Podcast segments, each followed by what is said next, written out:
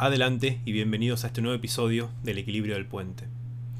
El ciclo de la vida y de la muerte. ¿Es verdaderamente un ciclo? ¿Tiene un inicio y tiene un final? ¿Y qué nos depara del otro lado? Si algo nos depara. Sobre este tema los invito a reflexionar junto a mí, pero antes se suscriben a las redes sociales, como bien saben. Primero obviamente le dan me gusta a este programa, aunque ni siquiera lo hayan visto. Lo comparten a la gente que les cae mal también, para que sufran. Igual estos temas a nosotros nos encantan, así que vamos a seguir haciéndolos. Eh, nos encuentran en Instagram como El Equilibrio del y en Twitter como Equilibrio-Puen, sabiendo que tanto en Spotify como en YouTube nos encuentran con el nombre completo, El Equilibrio del Puente. Antes que nada aclarar que no pretendo con este programa convencerlos de absolutamente nada. No les quiero vender nada. Es una reflexión en voz alta, es simplemente manifestar mi pensamiento en este pequeño video y también oír o leer sus opiniones al respecto sobre este tema que es la vida y la muerte y que absolutamente nos gobierna a todos nosotros los seres vivos. Eh, esto me lleva a comenzar por lo siguiente. Creo que estamos absolutamente mal educados con respecto a la, vida, y con respecto a lo que es la muerte. No porque yo tenga la certeza ni, el conocimiento de, de nada más que ustedes, pero sí creo que nacemos con una gran certeza, o dos certezas. La primera, al nacer obviamente, es que nacimos. Y la segunda certeza de esta vida es que tarde o temprano vamos a morir. Ahora bien, ¿qué es la muerte? Porque nosotros entendemos la muerte como el final del camino, o de este camino, terrenal. Es decir, nosotros tomamos la muerte como el adiós a la persona que se nos va, o al ser viviente que se nos va, de este plano. Ahora bien, ¿existen otros, otros planos? Bueno, no lo sé, esa es la cuestión. Esa es la pregunta del millón. La pregunta del millón es, ¿qué hay después? Si algo nosotros, nosotros nos vuelve locos, es la incertidumbre al respecto. Por eso esa respuesta que vino a intentar eh, responder, perdón, esa pregunta que vino a intentar responder eh, las religiones, al manifestar de que nosotros después de esto hay algo más y que tenemos que obrar en consecuencia para aquello que viene después. Por ejemplo, si tomamos el cristianismo, tenemos que obrar bien en la tierra para poder ganarnos el cielo. Si nos vamos al hinduismo, entramos en las vamos a rodar el samsara, el ciclo de vida y muerte que hablábamos al comienzo. Pero dentro de esa rueda existe la ley kármica, es decir, yo tengo que actuar bien para que después ese karma me vuelva de forma positiva, porque si actúo eh, con malas intenciones o de mala manera, con todo esto con muchas comillas, el karma va a regresar de forma negativa. Incluso, en teoría, hasta las vidas siguientes, o sea, para las vidas siguientes. Yo tengo que actuar bien para que en la vida siguiente exista una evolución. Más allá del pensamiento que tengan ustedes sobre una cosa o la otra, me gustaría que piensen este, este ciclo, esta rueda, no como una rueda, es decir, no como un círculo cerrado, sino como una espiral. Los antiguos ya conocían este principio eh, fundamental, donde uno vuelve a pasar al al cerrar el círculo, que no es círculo, digamos, al pegar el giro, vuelve a pasar por un sitio parecido, pero que no es el mismo, que está más afuera. Entonces esa espiral, cada uno de esos bucles comienza a agrandarse.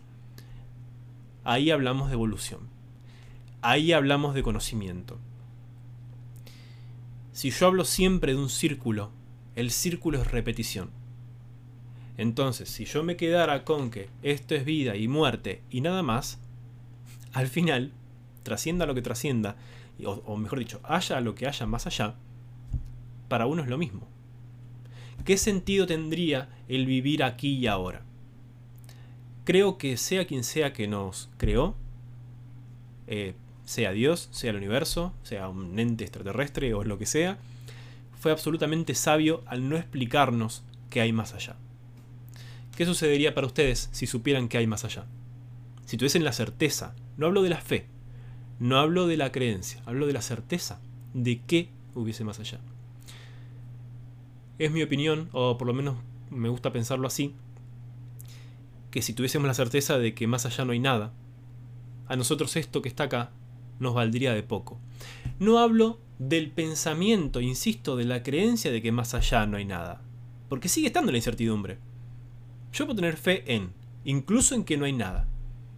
Puedo pensar que simplemente tengo que hacer lo mejor posible acá porque después se termina absolutamente todo. Pero certeza no tenemos. De hecho, quienes hemos transitado por otros sitios, al menos sabemos que otras cosas hay. No sabemos exactamente qué, pero otras cosas hay. Entonces, volviendo a la idea anterior, si tuviésemos la certeza de que más allá no hay nada, no valoraríamos esta vida. Y al mismo tiempo, si supiéramos que después la vida sigue, total, ¿para qué esforzarnos acá? Esa incertidumbre y ese punto medio, donde empieza a volcarse nuestras creencias, nuestra fe e incluso nuestros miedos, es lo que nos permite, al menos si uno lo piensa de esa manera, dar lo mejor de nosotros mismos aquí y ahora. Creo que sería muy interesante tomar eso para poder sacar y desarrollar todo lo bueno que tenemos la idea de, del hinduismo, donde todo vuelve, ¿no? Que, además no es solamente el hinduismo, ni mucho menos, donde todo vuelve, y si tomamos la, la parábola, si se quiere, de la espiral, donde no solamente vuelve, sino que uno puede estar un pasito más adelante o un pasito más atrás, habla, insisto, de evolución. También, como se ha dicho muchas veces, cuando un niño nace, de alguna manera, está muriendo, porque sale de un entorno que le es absolutamente conocido, donde él está bien, donde está tranquilo, nace y es bienvenido del otro lado. Pero él está sufriendo. Es decir, ese ser no entiende a dónde lo están sacando, a dónde lo están llevando. Pero del otro lado hay una bienvenida. Y esto, que no es obra mía ni mucho menos, pero es un hermoso pensamiento, creo que también nos tiene que ayudar un poco para reeducarnos por lo que es la muerte. O sobre lo que es la muerte. Si la muerte es certeza en esta vida, pregunto yo, ¿por qué va a ser algo malo? Por supuesto que nosotros vamos a extrañar a quien se va, por supuesto que vamos a, a añorarlo, por supuesto que nos va a doler porque, insisto, existe una incertidumbre sobre lo que hay más allá. Pero primero, creo que, y esto lo, charlé hoy con una, mujer amiga, con una chica amiga, eh, creo que peor que morir es no vivir. Creo que peor que la muerte es saber que uno se va de una manera dolorosa. Son esas enfermedades largas, son esos sufrimientos y esos padecimientos prolongados en el tiempo, cuando uno ya conoce el final. Entonces, puedo pensar en otra, otra conclusión, y es que muchísimas veces somos egoístas ante la muerte y ante la vida, por supuesto. Porque por querer aferrarnos a esta vida, que es aquello que conocemos, estiramos cosas que tal vez no haya que estirar. Les pido por favor que piensen en lo que estoy diciendo, que no me tilden de nada en particular, que simplemente les quede resonando en la cabeza, estén de acuerdo o no conmigo, y si no están de acuerdo, los invito por supuesto a escribirlo, así como si, si lo están, porque me interesa mucho conocer sus experiencias y sus opiniones, pero sí tener en claro de que de una vez por todas, nuestro pensamiento, principalmente occidental, debería cambiar. No hablo de eh, rendirle tributo a la muerte. No, hablo de valorar la vida. Y si la muerte es parte de la vida, tiene un valor. Después, ¿qué hay más allá? ¿Cómo sigue esto? ¿De qué manera? ¿Qué nos espera? ¿Quiénes nos esperan? Bueno, les contaré cuando me toque pasar para ese otro lado. Mientras tanto, quiero ocuparme de vivir. Y los invito a ustedes que se ocupen de vivir, que se ocupen de quienes viven con ustedes y en su mundo. Después, si existieran o existen contactos hacia el más allá, aunque suene a, programa de los 80-90, ya veremos. Ya habrá tiempo de eso. Pero cuiden esto. Cuiden esta vida. ¿Sí? Las que vendrán, o las que ya no están, no sabemos. Pero cuiden esta vida, valoren lo que, lo que, hacen, lo que hacen acá, lo que hagan acá, y la descendencia que dejan. Cuando digo descendencia no solamente hablo de los hijos, hablo del legado, hablo de eso de pisar fuerte, de marcar, de caminar dejando huellas. No es solamente del Papa Francisco esta frase, es muy, muy antigua. Así que los invito simplemente a valorar esta vida, a repensar la muerte.